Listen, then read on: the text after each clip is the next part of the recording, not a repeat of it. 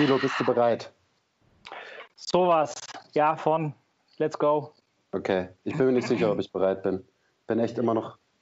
Ich bin so hibbelig noch vom Training.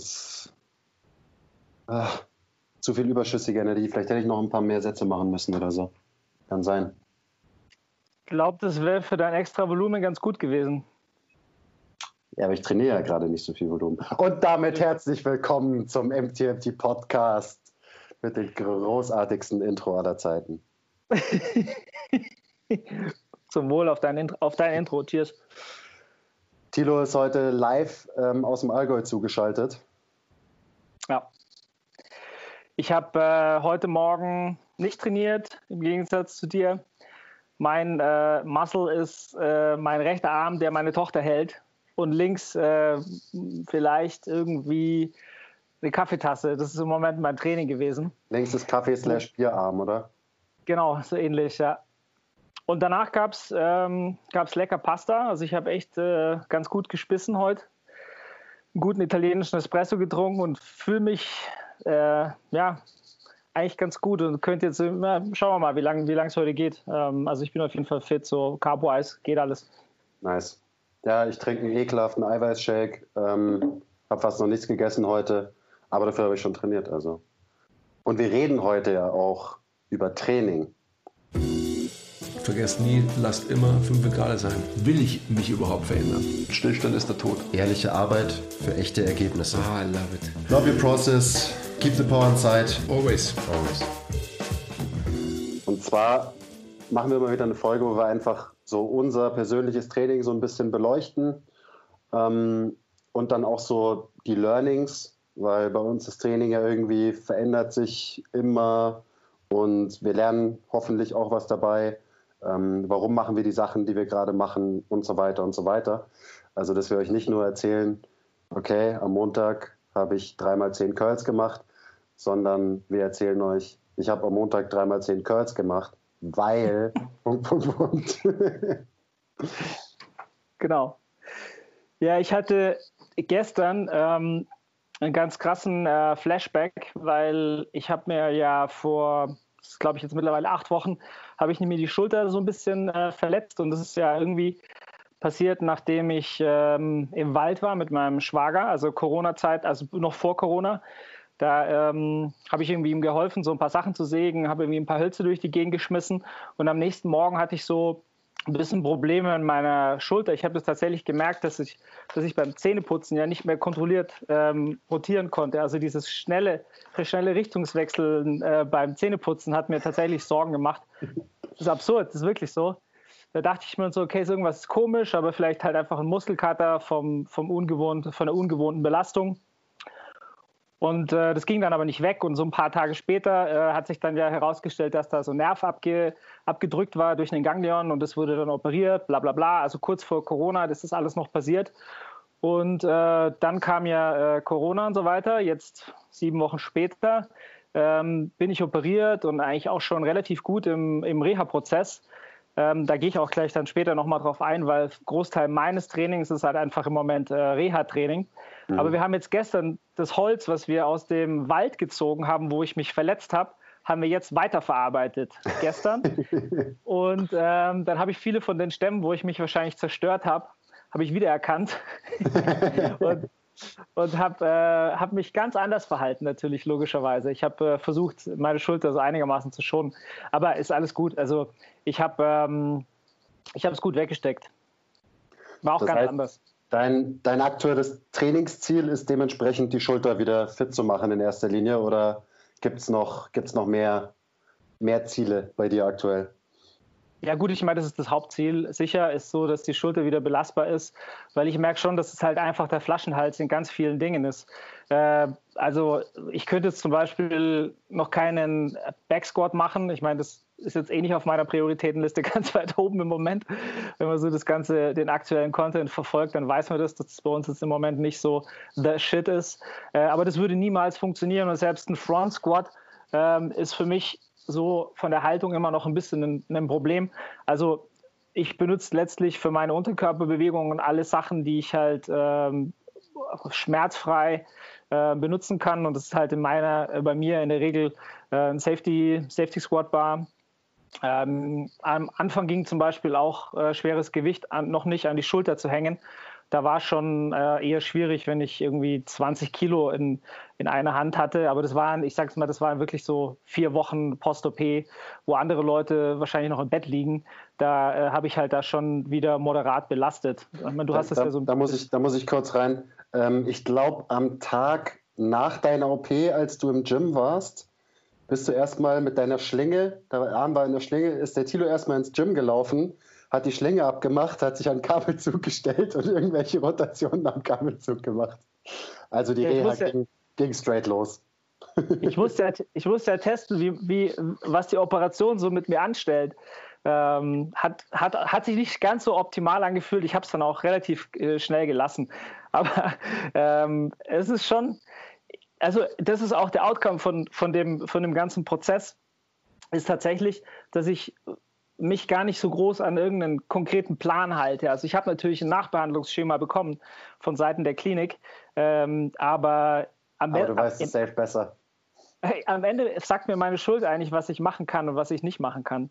Also die mhm. Signale sind relativ, sind relativ klar und ich versuche eigentlich eben schon während der Einheit smart vorzugehen. Ähm, also wenn ich jetzt zum Beispiel das Holz äh, gemacht gemacht hätte vor wahrscheinlich drei Wochen, dann wäre das ein Riesenproblem geworden. Und da hätte ich es wahrscheinlich dementsprechend auch nicht gemacht. Aber ähm, ich versuche einfach das zu machen, was ich machen kann. Ja. Das heißt, du machst so eine intuitive Reha und du baust ja auch die Reha einfach in dein ganz normales Training ein. Also du machst ja jetzt keinen irgendwie, ähm, ja, nur irgendwelche Reha-Sachen mit äh, drei Kilo Hanteln und so. Du schiebst ja auch immer noch ordentlich Gewicht und du hast ja auch echt früh angefangen, wieder Gewicht zu schieben. Also vor allem, klar, du kannst ja Beine trainieren, weil die Schulter ist ja kaputt. Und das ist, glaube ich, auch ein wichtige Take-Home-Message für alle, die irgendwie von der Verletzung zurückkommen wollen, dass es immer gut ist, so schnell wie möglich wieder richtig zu trainieren. Man muss ja nicht unbedingt dann gleich die kaputte Schulter irgendwie belasten oder so. Ja. Also es ist schon so, dass am Anfang so ein verletztes Gelenk, egal welches, ist natürlich schon so ein Flaschenhals. Also sobald man irgendwie jetzt mal relativ schnell reagieren muss und irgendwas auffangen muss oder irgendwie eine komische Bewegung macht, dann ist das schon eine gewisse Gefahrenquelle. Aber ich glaube schon, dass man, wenn man so ein bisschen da sein smartes Körpergefühl, sein Common Sense, sein internes äh, walten lässt, dass man da deutlich mehr machen kann, als man ähm, das oftmals tut.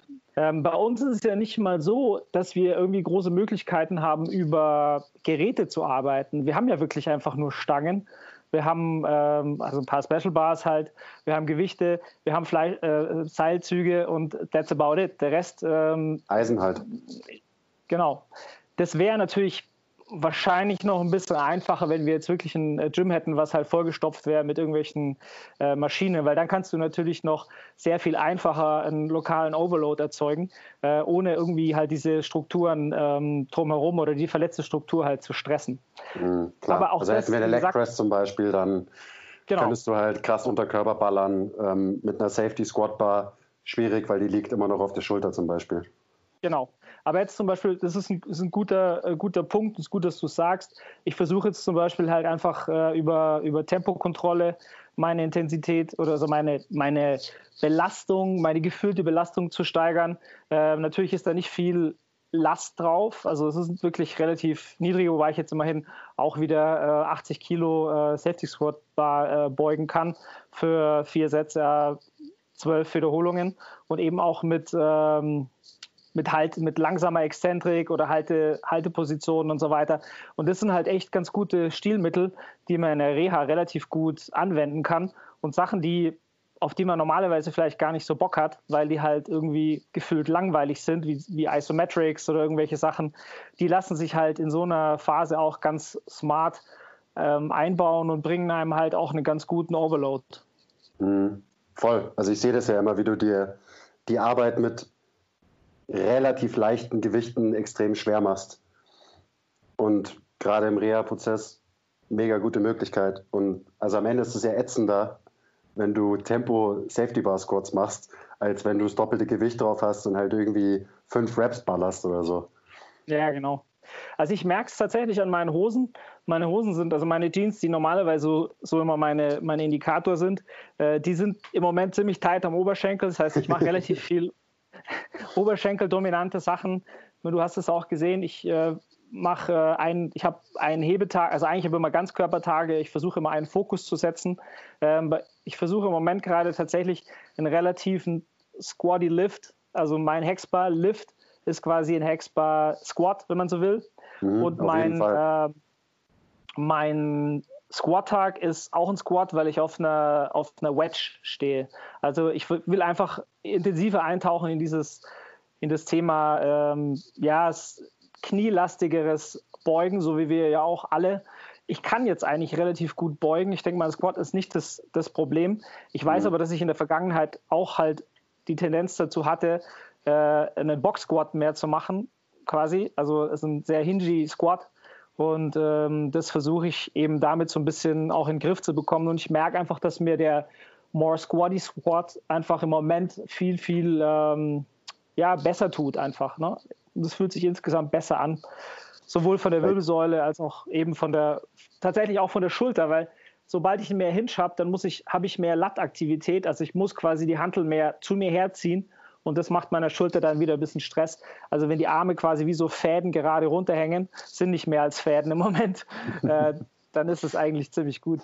Aber ihr müsst keine Angst haben, der Tilo ist schon wieder am Köln. Also die Lieblingsübung geht schon wieder, ist, langsam geht es wieder los.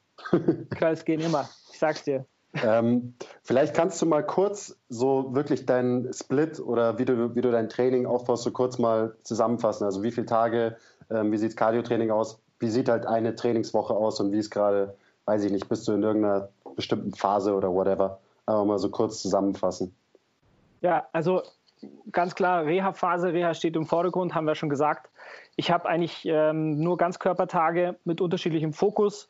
Ähm, eben der eine Tag ist halt eher ein ähm, hebelastiger Tag und der andere ist halt ein äh, beugelastiger Tag. Wie gesagt, beides äh, mit einem relativ starken Kniefokus. Ähm, genau, und dann danach äh, mache ich immer noch äh, eine ähm, unilaterale Bewegung, also irgendwas asymmetrisches, ähm, genau, ein, einbeiniges, so im asymmetrischen Stand wenn man so will. Und dann kommt eigentlich Oberkörper dazu und das mache ich eher nach Gefühl. Das heißt, ähm, mein Problem ist im Moment gerade die, ähm, der Infraspinatusmuskel. Das hatte ich ja schon angedeutet. Da ist ein Muskel, also der Infraspinatus wurde vom Nerv nicht mehr versorgt. Der Nerv wurde von einem kleinen Ganglion, was sich da gebildet hat, abgedrückt. Und dann ist tatsächlich ein Ast von dem, äh, von dem Supraskapularis-Nerv, der am Schulterblatt entlang läuft, bla bla bla, äh, wurde abgedrückt und seitdem ist halt wirklich einfach ein Muskel, der kann nicht mehr arbeiten und das ist eben der Infraspinatus.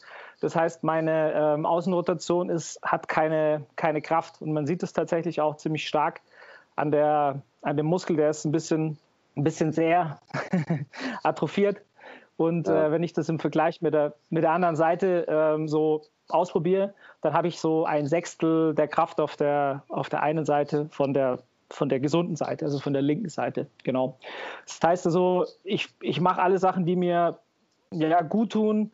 Das werden jetzt mehr und mehr auch wieder so, am Anfang war es mehr oder weniger nur bewegen. Jetzt kann ich schon wieder behaupten, dass ich so Bodybuilding machen kann. Das heißt also, 8er bis 12er Wiederholung mit einer einigermaßen guten Last, so dass ich auch sagen kann, okay, ich, das ist wirklich ein trainingswirksamer Reiz. Ähm, das kann ich jetzt schon wieder be bewältigen. Und dann, jetzt arbeite ich mich eigentlich von Woche zu Woche an, äh, an Reha-PRs. Das ist ja eigentlich das Geile im Reha-Prozess. Man hat einfach immer Progress. Ja? Also man sieht von Woche zu Woche, es sei denn, man verkackt aber das ist jetzt im Moment noch nicht passiert. Aber man sieht von Woche zu Woche wirklich Gains. Und das ist eigentlich schon eine nice Sache. Ja. Mhm. Also drei Krafttrainingstage? Genau, drei Krafttrainingstage, so wie es bei uns halt ähm, üblich ist, Montag, Mittwoch, äh, Freitag in der Regel. Und ähm, dann bin ich ja bei euch wieder dazugekommen beim, beim ähm, Conditioning. Also Dienstag, manchmal auch Donnerstag ist Conditioning angesagt. Und ähm, da hatten wir ja eine, eine Gruppe, vorm, bevor das bei mir passiert ist. Und äh, jetzt ist die Eva noch dazugekommen. Die Eva macht das äh, Conditioning Programming und äh, schleift uns da immer durch, genau, durch ziemlich ähm, ordentliche ja, Conditioning Sessions. Ey, du hattest da Glück, dass du da eine Zeit raus warst, weil da hatte sie richtig fiese Workouts auf Lager auf jeden Fall. Morgen ist es wieder, wieder soweit. Ich habe jetzt schon Schiss. Ja, verdammt, morgen habe ich Geburtstag. Ich weiß nicht, ich glaube, ich muss noch einmal, ich muss einmal passen, aber dann bin ich wieder dabei. Besser ist es. also, so sieht es bei mir aus. Ähm, jetzt rein von der, von der groben Aufteilung. Wenn wir jetzt dann noch vielleicht, kannst du jetzt mal darstellen, wie äh, so deine, wie dein Programming aussieht aktuell. Und dann können wir vielleicht noch ein bisschen tiefer ins Detail gehen. Vielleicht ähm, fängst du mal an, was du so, was bei dir im Moment gerade auf dem Plan steht. Mhm. Ähm, also ich habe jetzt gerade einen, die, die erste Phase von meinem neuen Trainingsplan hinter mir. Die war, äh, da war das Volumen hoch. Da habe ich Volumen akkumuliert. Das Volumen ist von Woche zu Woche gestiegen. Das habe ich über fünf Wochen gemacht. Ähm, dann habe ich eine Woche rumgespielt. Also wir nennen das immer Transition-Woche. Ähm, ein paar neue Bewegungen ausprobiert, um einfach mal schon mal zu checken, was will ich denn machen in der nächsten Phase. Und in der nächsten Phase stecke ich jetzt seit guten zwei Wochen drin.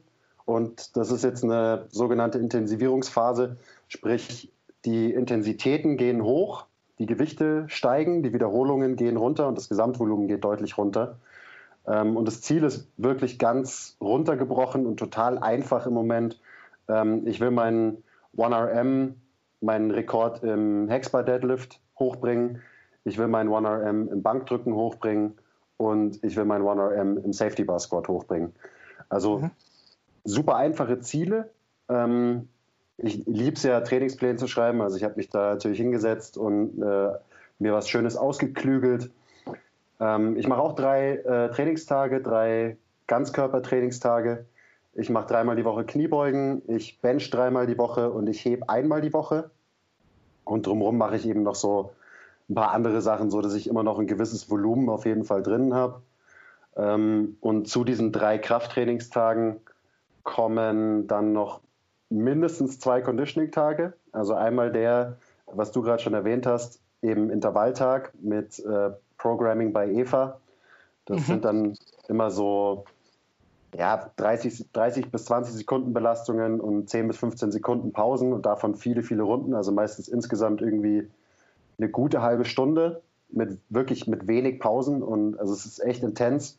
Wir machen da viel so Rudern, Mountain Climber, ähm, Slideboard, also eh, Seilspringen eher so sprintartige Sachen, sage ich mal. Letzte Woche haben wir Reifen gezogen, war, war auch ganz nices Programming eigentlich, gell? Das war geil, ja. Da waren wir draußen, haben ein bisschen den alten Autoreifen rumgewuchtet. Ähm, genau, und meine zweite Cardio-Einheit, die ich jetzt mache, gerade in, in dieser Intensivierungsphase, ähm, ich will wieder sprinten.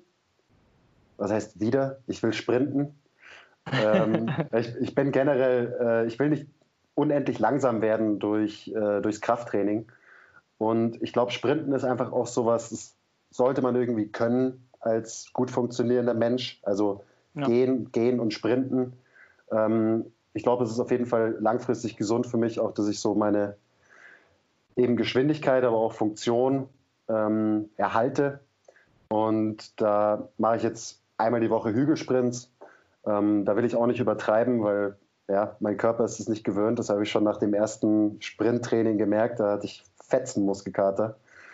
Ähm, genau, das mache ich einmal die Woche. Das ist jetzt nicht super, super intens. Das ist eine kurze, knackige Einheit. Da mache ich acht bis zehn Hügelsprints mit ausreichend Pause zwischendrin. Und äh, ja, das ist so grob zusammengefasst die Trainingswoche. Das ist ganz interessant, weil jetzt in Corona-Zeiten haben ja viele Leute auch so dann wieder das Laufen angefangen oder auch eben das Sprinten. Also diejenigen, die halt regelmäßig ins Gym gehen und nicht mehr konnten, die haben dann irgendwie gemeint, ja, sie müssen irgendwie Intensität auf ihren Körper bringen. Plötzlich sind alle Leute rausgegangen, das sind irgendwelche, wenn sie klug waren, Hügel hochgerannt, weil der Stress natürlich deutlich Richtig. niedriger ist. Richtig. Genau, aber äh, manche sind wahrscheinlich kurz. auch direkt. Ist, du, bist, du, bist, zu schnell. Erklär mal, äh, warum man lieber einen Hügel hochsprinten sollte. Ähm, besonders wenn man nicht so ein so eine gute Sprinttechnik vielleicht hat, als in der Ebene zu sprinten. Ja, also die Verletzungsgefahr beim Sprinten in der Ebene ist halt deutlich größer und ähm, der, der Schritt ist halt deutlich länger und dann greift natürlich die Ferse, also das Bein greift nach vorne aus, die Ferse greift am, am Boden an und ähm, dann zieht man sich ja quasi am, fest, am Boden festgehakt nach vorne. Und die Problem ist ja oft eben, dass, äh, dass die Hemis nicht vorbereitet sind auf dieses weite Ausgreifen, dieses Festhaken oder das Durchziehen des Körpers ähm, unter dem festgehakten Bein. Und es führt dann eben aufgrund der, ja, sagen wir mal, mehrfach, also des quasi gleichzeitig Hüftstreckens und, und dann anschließenden Kniebeugens oft zu Muskelfaserrissen in, der, in den Hemis. Und logischerweise hat man das äh, am, am, Hügel nicht, weil natürlich der Schritt schon mal deutlich kürzer ist. Das Ausgreifen ist nicht so möglich. Und dann kommt natürlich noch eine deutliche Entschleunigung aufgrund der, der Steigung. Und mhm. deswegen sollte man auch niemals, es sei denn, man ist Sprinter, ähm, einfach so auf den, auf den Platz gehen und äh, also auf die Bahn und dann hier ähm, äh, Sprints zu machen. Wenn man sie überhaupt machen will, dann sollte man höchstens damit anfangen, so Starts zu machen. Also sagen wir mal 10 Meter, vielleicht noch 15, äh, wenn vielleicht sogar 20. Aber alles, was drüber ist, äh, führt dazu, dass man eben sloppy wird und müde und das macht die Verletzungsgefahr dann noch, noch größer. Und ähm, ich bin mir sicher, dass jetzt in der Zeit, wo ähm, so ein paar Gym-Rats dann auf, äh, auf die äh, brachliegenden Leichtathletikbahnen da gegangen sind, ähm, da gab es sicherlich ein paar Muskelfaserrisse, da bin ich mir ziemlich sicher. da hört man die Hemis schnalzen im Minutentakt. Ja, genau. ja aber ja, das, das, ist echt wichtig, weil Sprinten ist verdammt tough. Das ist so ziemlich das Intensivste, was wir eigentlich machen können.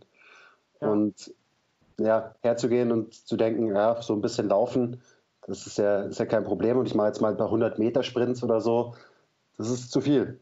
Im Zweifelsfall ist es zu viel für dein System. Da muss man smart sein. Ich glaube auch, dass natürlich unser, unser, was wir jetzt Sprinten nennen, was wir ja auch so ein bisschen als Conditioning nutzen, ist jetzt, wenn man Usain Bolt ähm, Maßstäbe rannimmt, natürlich auch kein wirklich klassisches Sprinten, sondern es ist ja auch so ein bisschen ein kardioeskes Sprinten. Ne? Also wir, wir versuchen natürlich schon auch schnell zu laufen, ähm, aber es ist jetzt nicht die, die, die maximale Intensität schon allein, allein aus dem Grund, weil wir uns nicht sicher sind, ähm, ob unsere Muskeln darauf vorbereitet sind. Also ich denke, es wird sich jetzt äh, zeigen, wenn wir den ganzen Sommer halt draußen sind und wirklich regelmäßig unsere Hügelsprints machen und vielleicht dann auch mal in die Ebene gehen, ähm, ob es dann wirklich äh, Sprints mit einer entsprechenden Intensität werden. Ähm, mhm. Das wird ganz interessant. Ich weiß nicht, wie du das siehst. Ähm, bei wie viel Prozent siehst du dich da im Moment? Boah, Gute Frage. Also meine letzten Sprints habe ich jetzt nicht hier hinterm Gym gemacht, sondern im Olympiapark. Und da war der Hügel verdammt steil, also richtig, richtig steil. Das ist dann natürlich am Ende auch eine ganz andere Bewegung als ein tatsächlicher Sprint in der Ebene. Aber es ist einfach ein geiles Conditioning und gibt mir halt doch diesen Reiz, den ich haben will, dass ich einfach maximal schnell bin, auch wenn ich natürlich ja. im echten Leben super langsam bin, weil die Steigung super krass ist. Ja. Ähm, aber da will ich mich halt so ein bisschen vor mir selber schützen ähm, weil ich weiß, dass wenn ich einen Sprint mache und auch wenn ich mir vor dem Sprint sage, okay, mach 80 Prozent, wenn ich sprint, dann renne ich halt so schnell ich kann. Mhm. Und dementsprechend nehme ich mir lieber einen Hügel, zerstöre mich damit nicht so sehr, weil, wie gesagt, viele unterschätzen das, was für einen krassen Impact Sprints haben. Ähm, aber ich glaube, ich bin schon relativ gut aufgestellt und mir geht es ja jetzt auch nicht darum, schnell im Sprinten zu werden, sondern ja. für mich ist das Sprinten halt tatsächlich ein Tool für Conditioning, ähm, und dass ich halt so eine, dieses Bum, Bum, die Explosivkraft irgendwie irgendwo in meinem Training drin habe, weil natürlich im Kraftraum hat man es eher selten. Klar, man kann auch Sprünge machen und so weiter. Ähm, es, und es macht einfach Bock. Also es macht einfach krass ja. Spaß. Ich war da, es hat, es hat krass geschifft. Ich habe meine acht Hügelsprints im Olympiapark gemacht. Ähm, an mir sind in der, fragen, in der Zeit 8000 Jogger vorbeigelaufen und äh, haben mich komisch äh, angeschaut. Ich habe das Ganze noch kombiniert mit so einer, ich nenne es mal Atemübung, sprich, ich habe immer direkt nach meinem Sprint umgeschaltet auf Nasenatmung. Dann bin ich den Hügel ganz entspannt runter, bin nochmal so eine kleine Runde gegangen und habe immer versucht, wirklich aktiv meinen Puls durch Nasenatmung und ruhige Nasenatmung wieder runterzuholen und habe dann auch so ja, autoreguliert eben gewartet, bis ich mich wieder ready fühle, bis ich mich recovered fühle, bis ich wieder so halbwegs in der Nähe von meinem Ruhepuls war und dann habe ich den nächsten Sprint gemacht. Also mhm. das ist so, es war eine richtig geile Meditation. Also natürlich habe ich mir ähm, den aggressivsten Gangster-Hip-Hop überhaupt ähm, reingeknallt und habe mich dann wirklich nur auf mich und meine Atmung konzentriert. Hat jetzt auch nicht so lange gedauert. Ich war da wahrscheinlich insgesamt eine halbe Stunde dann äh, draußen. Mhm. Ähm, wie lang waren die Läufe? Das Workout. Kannst, äh, Workout. Wie lang waren die? Kannst du sagen, so einen Meter oder wie viele Sekunden bist du gelaufen? Ich würde sagen, so 15 Sekunden vielleicht. Mhm. Also, und da, da sieht man mal, ich habe acht Sprints, a 15 Sekunden ungefähr gemacht. Mhm. Da denkt man sich jetzt, oh, ja, das ist ja nichts. Aber da kommt wirklich viel bei rum. Und ähm, ja, meiner Meinung nach ist das halt smarte Trainingsplanung, weil ich da nicht nur zum Ballern hingegangen bin. Ähm, plus hätte ich das gleiche zum Beispiel gemacht mit, sagen wir mal, 8, 50 Meter Sprints in der Ebene, dann hätte ich am nächsten Tag wahrscheinlich nicht mehr laufen können. Ja, klar. Ähm, aber ich will ja am nächsten Tag wieder äh, ans Eisen und trainieren, ohne dass es mich irgendwie einschränkt. Ja, es ist ganz wichtig, dass du sagst. Ja, wir hatten ja am Dienstag äh, letzte Woche schon überlegt, ob wir, ähm, ob wir wieder laufen. Und dann hast du gemeint, na, das willst du nicht, weil du willst ja am nächsten Tag wirklich wieder im Gym performen. Das heißt, es ist weiterhin so, dass die, die Leistung im Gym schon noch im Vordergrund steht, aber man will einfach, ähm, sagen wir mal, alle Bewegungen machen können ohne dass es ein, also du willst es können. Same for me. Also ich will das, ja. es, geht, es gilt für mich auch. Ich meine, ich werde immer älter. Ähm, ich will Sieht auch. Mir nicht an, Tilo. Äh, vielen Dank. Du bist so nett. Ich will auch noch mit, äh, mit, mit 50 will ich meiner äh, Tochter ähm, noch zeigen können, wie ähm, das, dass man auch mit der 5 vorne noch wirklich schnell laufen kann. Und ich glaube, das geht. Also man muss das nur machen. Es ist halt einfach use it or lose it. Ich glaube, gerade da ist es so. Also wenn man es nicht tut, verletzt du dich halt. Ähm, Mai, so ist es halt, ganz einfach. Und es ist auch so, ich meine, ich kenne mich da jetzt nicht super gut aus mit äh, Sprints. Damit habe ich mich jetzt nie wirklich beschäftigt. Klar, hier und da mal. Ähm, und Training ist ja für mich und ich glaube generell für uns auch immer einfach ein Lernprozess. Und wir probieren Sachen aus, damit wir einfach ein besseres Verständnis für Training und Bewegung bekommen. Und deswegen macht es halt für mich total Sinn, dass ich mich mal ein bisschen mit dem Thema Sprinten beschäftige, ähm, weil ich da einfach noch nicht so wirklich viel Checkung habe. Ähm, und das hat zum Beispiel dazu geführt, dass ich mir am Wochenende äh, ungefähr eine Stunde lang Videos von verschiedensten Sportarten und auch von Usain Bolt in Slow Motion angeschaut habe, um zu checken, wie, ähm, wie ist die Biomechanik von einem Sprint oder von einem Richtungswechsel und so. Und mhm. hat einfach so ein neues Feld für mich gleich mal eröffnet, wo ich jetzt irgendwie wieder Bock habe, äh, mich ein bisschen mehr damit zu beschäftigen. Also auch ein ganz hab cooler Effekt. Habe ich das vorher so richtig erklärt, das mit dem weit nach vorne greifen und durchziehen und so? Hoffe ich. Ich finde so, also gerade dieses, du greifst den Boden mit der Ferse und dann ziehst du quasi dein Bein unter dir durch. Das ist eine gute, das kann man sich gut vorstellen. So funktioniert ja. er am Ende im Sprint. Ja. ja, das stimmt schon. Also ich hatte ich weiß gar nicht, glaube ich, ich habe früher Leichtathletik gemacht. Ähm, ich hatte nie eine, eine größere Verletzung in den Hemis. Also ich habe mir, hab hab mir nie irgendwie mal die Hemis gezerrt. Ich habe mir einmal die Wade, so bei einem, bei einem längeren Sprint ich, bin ich in so ein Loch gestiegen, hatte damals irgendwie so ein bisschen, Rücken war äh, fest und äh, ich habe das damals auch schon in der Wade gemerkt. Also der Rücken hat wirklich dazu geführt, dass die, dass die Wade fest wurde. Ähm, bin in ein Loch äh, gestiegen und dann hatte ich einen Muskelfaserriss in der Wade. Äh, und das war schon wirklich saumäßig angenehm, äh, unangenehm. ähm, aber, aber ein Hemi-Muskelfaserriss ist, glaube ich, echt krass. Also es ist richtig schmerzhaft. Ja, ich, ich hatte ja einen, den ich mir bei Hügelsprints hinterm Gym vor, ich glaube, zwei Jahren war das zugezogen habe. Ähm, und deswegen hatte ich auch, als wir letztens hier die Hügelsprints gemacht haben, das war, glaube ich, das erste Mal seitdem, es war, glaube ich, letztes Jahr erst, ähm, da hatte ich einen ganz schönen Brainfuck. Also bei den ersten paar Sprints, da war ich wirklich so, ah, weil wie das so ist, so, du bist an der gleichen Stelle, wo das passiert ist. Dieser kleine fucking Muskelfaserriss hat mich, keine Ahnung, zwei, drei, vier Wochen irgendwie aus dem Training rausgebracht. Ja. Ähm, und deswegen bin ich auch so, okay, Jungs, take it easy, machen nicht zu viel. So ja. eins nach dem anderen, damit halt mein System sich auch wieder dran gewöhnen kann, dass es jetzt auf einmal sprinten muss und dass ich dem, dass ich meinem Körper was ab, abverlange, was er seit Ewigkeiten nicht gemacht hat. Also ja. deswegen nicht einfach, okay, wir ballern jetzt, wir machen jetzt 20 Sprints und äh, Pause ist 15 Sekunden oder so. Na, na, na, na, na, na, na. ganz langsam, nee, nee. eins nach dem anderen. Vor allem Pause ja, ist, ist da super wichtig. Absolut, ja. Da ist es nicht so, ähm, leave, leave your ego at the gym door, sondern leave, you at the, leave your ego at the gym und draußen gar kein Ego, so nach dem Motto. Also es ist wirklich, ähm, ja, man muss sich da so erst so ein bisschen hinarbeiten. Ja, wie gesagt, der Sommer ist noch lang und ich glaube, äh, wir haben da noch äh, viele Möglichkeiten.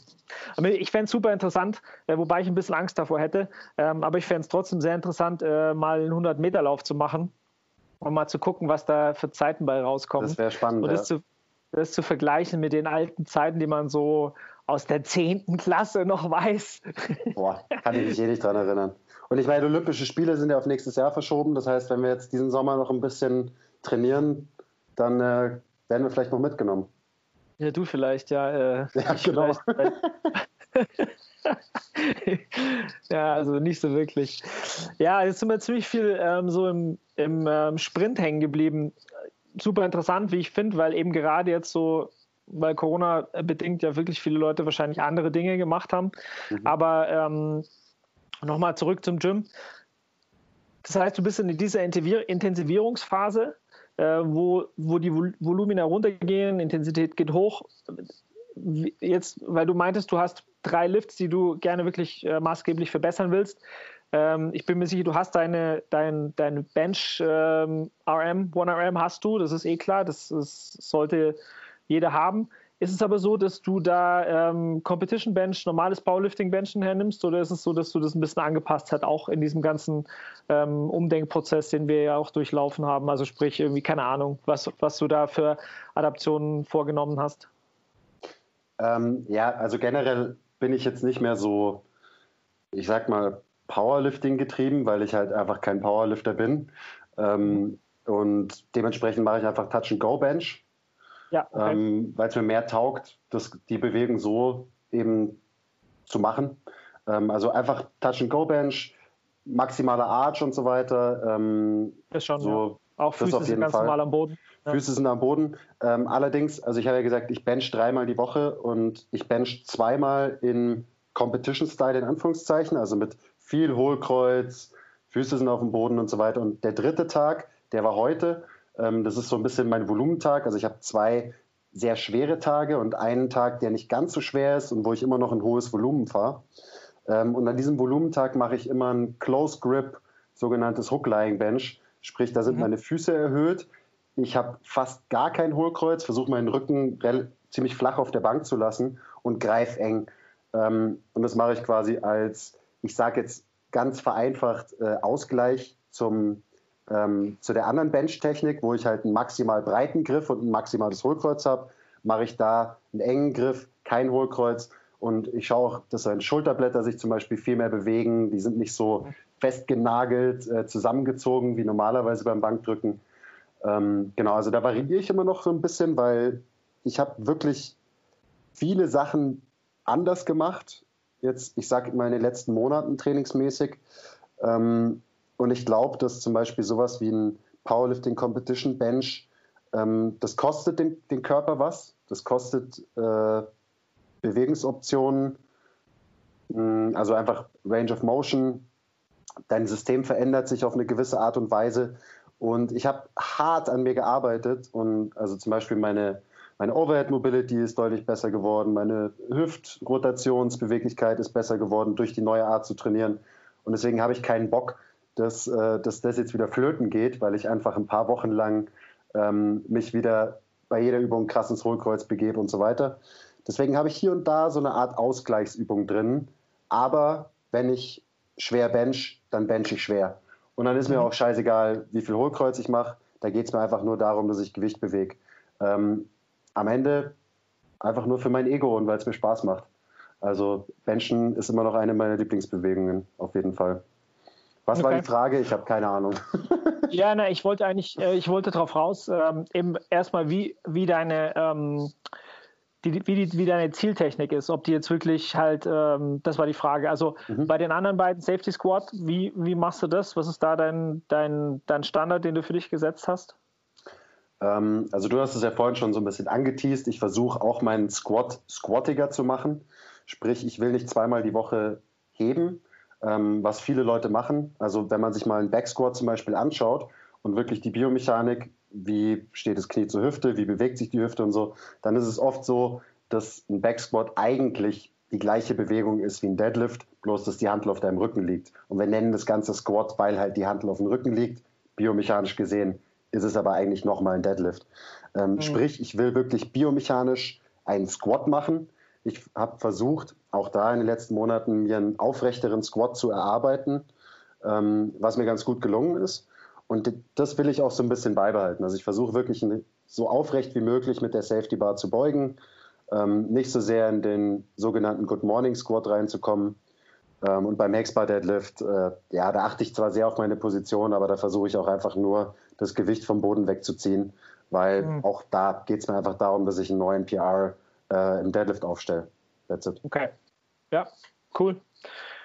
Ja, also doch Manche sind immer gute, ähm, gute messbare Ziele. Es macht auch total Sinn, dass man sich einfach mal wieder so einfach äh, metrischen Dingen hingibt. Gerade jetzt in der, in der Zeit, in der du dich jetzt äh, befunden hast, hast, war ja das absolute Gegenteil der Fall. Und ich meine, letztlich sind wir dann doch immer noch halt Leistungsmenschen und äh, so eine gewisse Metrik, metrische Getriebenheit ist ja auch nicht, äh, nicht schlimm. Im Gegenteil, kann einem ja einfach echt auch motivieren. Voll, ja. Und das ist einfach alles zur Seite. Nein, das, was ich, äh, worauf ich gerade am meisten Bock habe. Und äh, da mache ich es halt einfach. Ähm, und ich will es einfach nur machen, ohne mich dabei zu zerstören. Und ich glaube, ich habe da ein ganz gutes Programming für mich gefunden.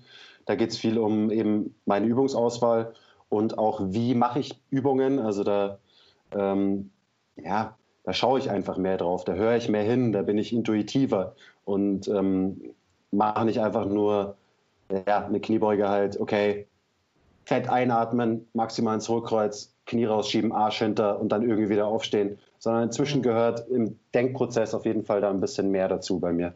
Und das macht Spaß. Also es ist super nerdig und so, aber es macht wirklich Bock. Mhm. Ja, ich bin gespannt, wenn du, wenn du dann wirklich an deine ähm, ja, 1RMs, 2RMs, 3RMs kommst, wie, äh, wie deine Zieltechnik dann immer noch aussieht. Ob es weiter dann very squatty ist oder ob du dann wirklich vielleicht in, in ja, nicht mal äh, absichtlich, aber vielleicht einfach unterbewusst in, in alte Muster verfällst, wo du versuchst, einfach maximale Last zu bewegen. Ähm, Wäre dir nicht äh, übel zu nehmen. Das wär, wird interessant. Ja, und auch da, das wäre völlig fein mit mir. Wenn ich dafür ja. einen dicken PR kriege, äh, ernten kann, ist mir das nicht so wichtig. Ja. Ähm, Fair enough. Ist auch gut. Ich meine, deswegen hast du immer noch einen kompletten Zyklus halt Squatty Squat gemacht. Was ist da? der, der Basti ist hier gerade reingestrahlt und äh, weiß auch nicht, was der macht. Ich dachte, dich greift irgendwie eine dicke Hummel an oder irgend sowas, aber das ist nur der dicke Basti. ja, nur der dicke Basti. Sehr gut, ja, sag ihm viele Grüße. Ähm, wie wie schaut es denn bei dir aus? Also Deine Reha machst du ja sehr intuitiv. Das wollte ich übrigens vorhin noch sagen, für alle, die zuhören. Ähm, so eine rein intuitive Reha. Der Tilo kann das machen, weil der unfassbar viel Erfahrung in dem Bereich hat. Ähm, wenn ihr euch eure Schulter kaputt macht, dann geht zum Arzt, hört auf euren Arzt, hört auf euren Physio. Ähm, ja. Außer ihr kennt euch krass gut mit der Materie aus und habt, äh, habt so viel Erfahrung. Das wollte ich nur noch mal kurz äh, zwischen reinschieben. Und dann die Frage, was sich bei dir denn, also ich habe ja gerade schon ein bisschen erzählt, ähm, was sich bei dir so übergreifend im Training so in den letzten Wochen und Monaten verändert hat, bis auf natürlich deine Verletzung. Also mhm. ja, was machst du anders? Warum machst du es anders? Äh, ja, also nochmal ganz kurz zurück zu diesem intuitiven Reha-Prozess. Mhm. Ja, ich glaube, es macht total Sinn, ähm, sich grob an die Anweisungen ähm, also wenn man gar keine Ahnung hat von Krafttraining und von, von Bewegung, sich dann an die Anweisungen seines Therapeuten zu halten. Ich glaube persönlich, dass es oft nicht Sinn macht, sich an die Nachbehandlungsschemata ähm, zu halten, die äh, rausgegeben werden von den Kliniken. Mhm. Weil die sind tatsächlich sehr defensiv ähm, ähm, ausgelegt in der Regel. Also wir reden dann von natürlich von einem One-Size-Fits-All ähm, Konzept für jeden, aber auch wirklich für Lieschen Müller, irgendwie äh, 80-jährige Omsen, die halt sich irgendwie die Schulter verletzt hat und halt den Athleten. Von daher muss man das schon so ein bisschen für sich adaptieren. Mhm. Also davon bin ich überzeugt. Ähm, weil als ich dieses Nachbehandlungskonzept gesehen habe, wo, wo dann drin stand, dass ich irgendwie halt äh, die ersten sechs Wochen nur irgendwie 30 Grad Rotation äh, machen darf, da dachte ich mir so, ja, Vielen Dank ja, dafür. Ja, genau. Wir reden hier vom Tilo, der am Tag nach der OP ins Gym läuft und erstmal am Kabelzug ein paar Rotationen macht. Good luck. Ja, eben. Also, ja, sagt schon alles. Nein, es liegt natürlich, ähm, ich auch selbst da, auch das hört sich vielleicht absurd an, aber selbst da habe ich auf meinen, auf meinen Körper gehört und, und habe halt, habe es versucht und habe gemerkt, ja, es geht, fühlt sich nicht sehr, sehr cool an, ist aber nicht so schmerzhaft, als dass ich irgendwie den OP-Erfolg da gefährden würde. Das muss man natürlich auch immer noch in diese, in diese Gleichung mit einbeziehen. Also ich mache einfach immer Sachen, von denen ich merke, ja, die belastet, äh, das belastet äh, Strukturen, aber halt nicht auf eine kranke Art. Das ist ganz wichtig. Mhm.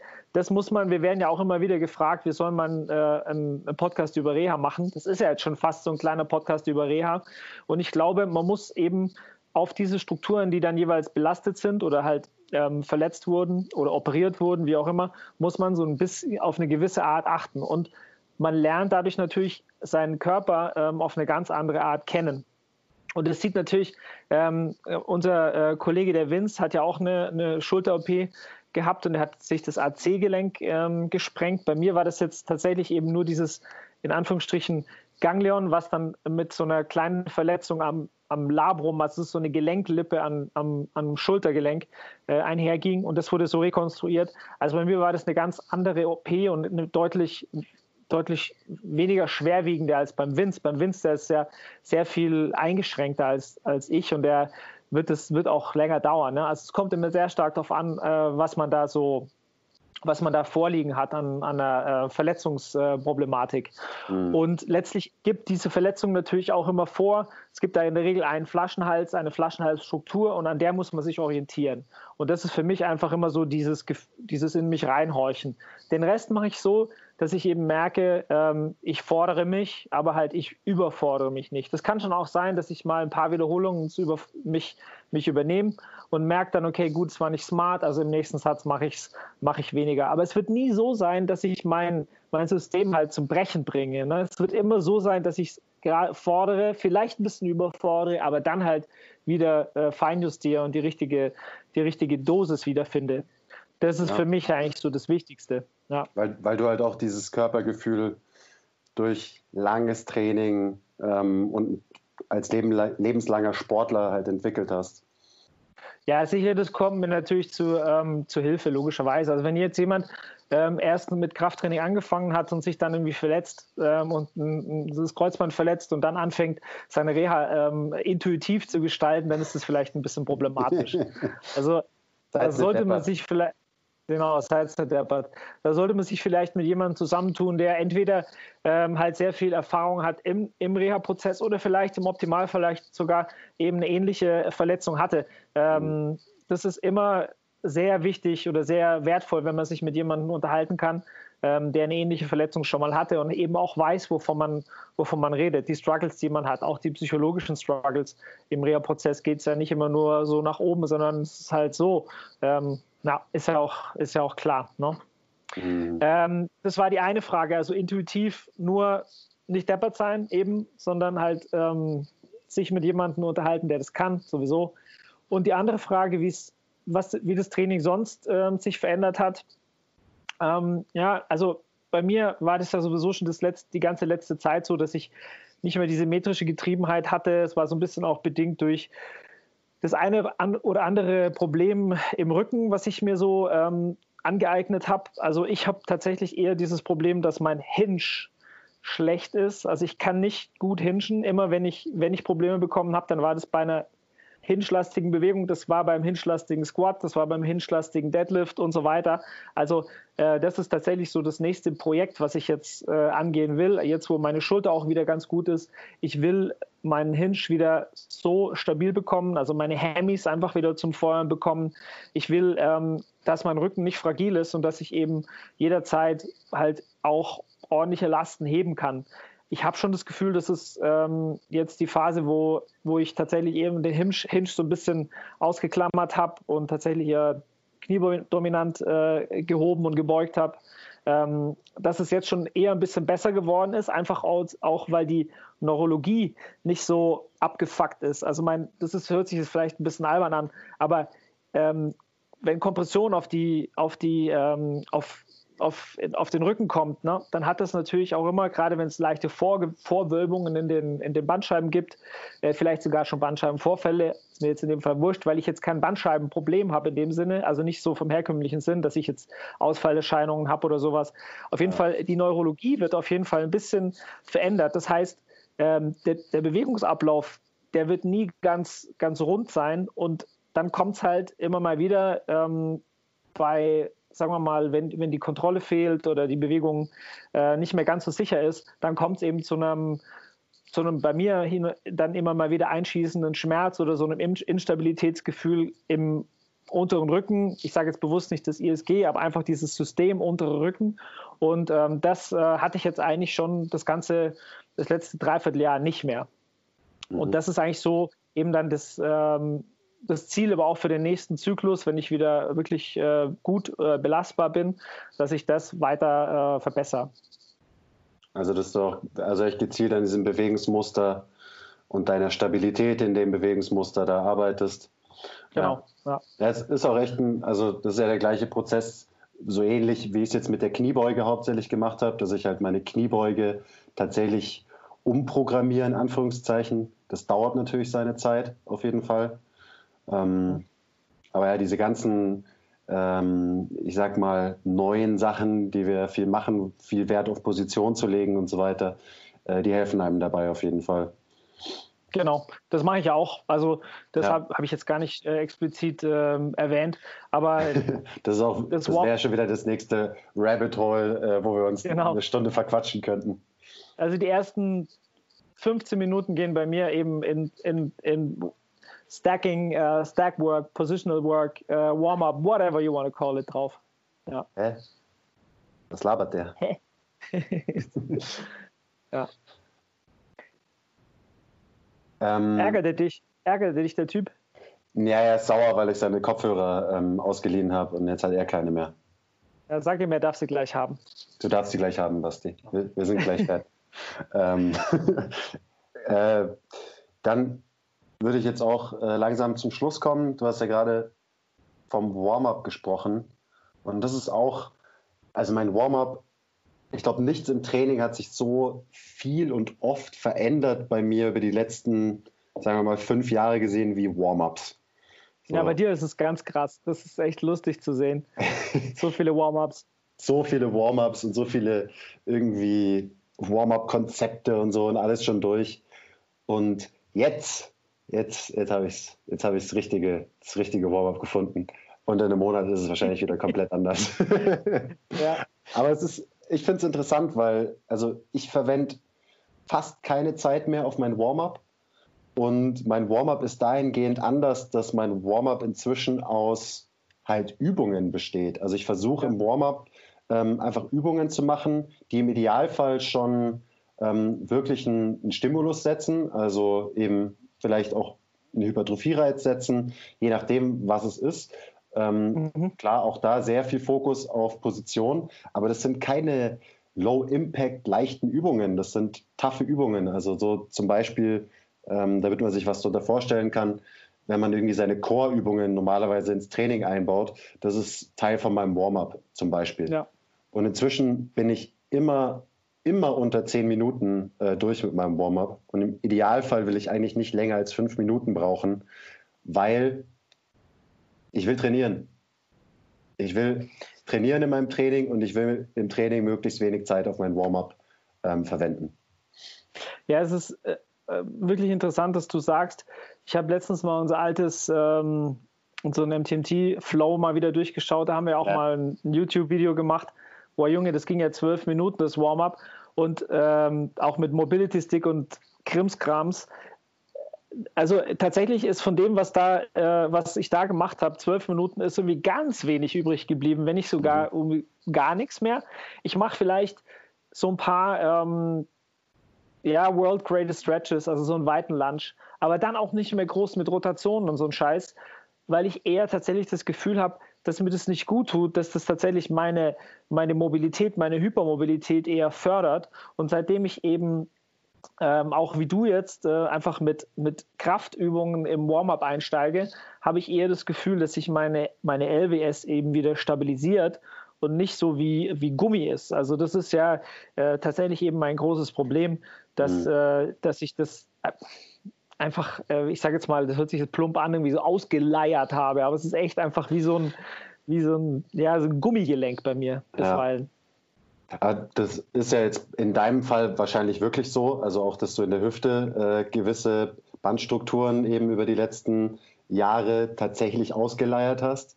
Ähm, das ist ja auch mal so ein bisschen rausgekommen bei so einem Assessment, was wir mal gemacht haben.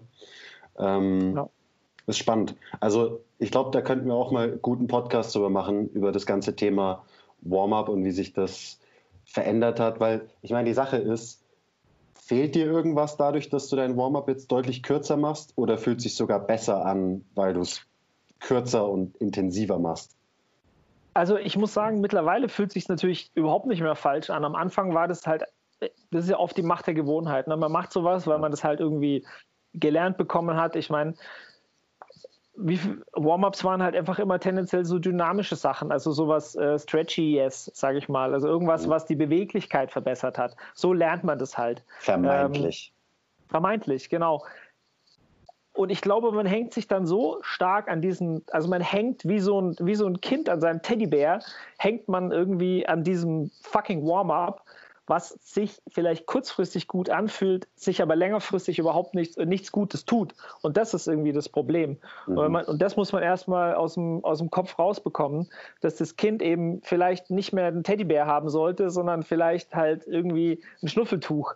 Und äh, bei uns ist das dann halt. Ähm, ja, nach dem Teddybär kommt der Transformer, weißt du, wenn man alt ja, genug ist. Oder, oder, oder so.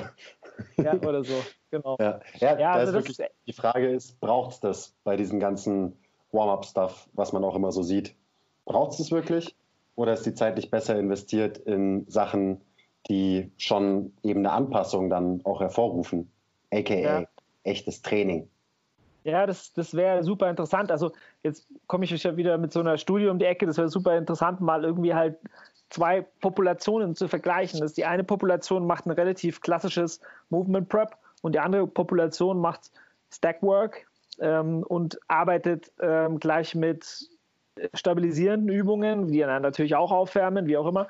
Aber das wäre echt sehr, sehr interessant, ähm, was da in the long run passieren würde. Das wäre natürlich wieder eine sehr schwierig durchzuführende Untersuchung, ob man die Leute dafür begeistern kann, dass sie halt irgendwie fünf Jahre das gleiche Warm-up machen. Ja, wäre okay. sehr spannend. Du organisierst die Studie auf jeden Fall. Ähm, Und ich nochmal ganz kurz, äh, weil das jetzt ein paar Mal gedroppt ist, Stackwork oder wir reden von auch Positional Work oder Positionsarbeit, was wir viel im Warm-up machen, nur damit ihr euch was darunter vorstellen könnt.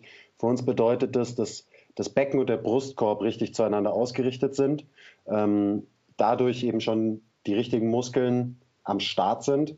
Und diese Position wollen wir dann in unserem Training quasi so gut wir können erhalten. Und darum geht es viel in unseren Warm-ups gerade ähm, die richtige Position finden, die richtige Position mal gespürt haben, damit wir das wieder abrufen können im Training danach. Nur damit die Fragezeichen vielleicht jetzt noch ein bisschen weniger geworden sind. Und das, was labern die Typen da überhaupt? Und ansonsten einfach dranbleiben, Skill-Meeting Skill ähm, buchen, mhm. online, ganz, ganz äh, mega Deal.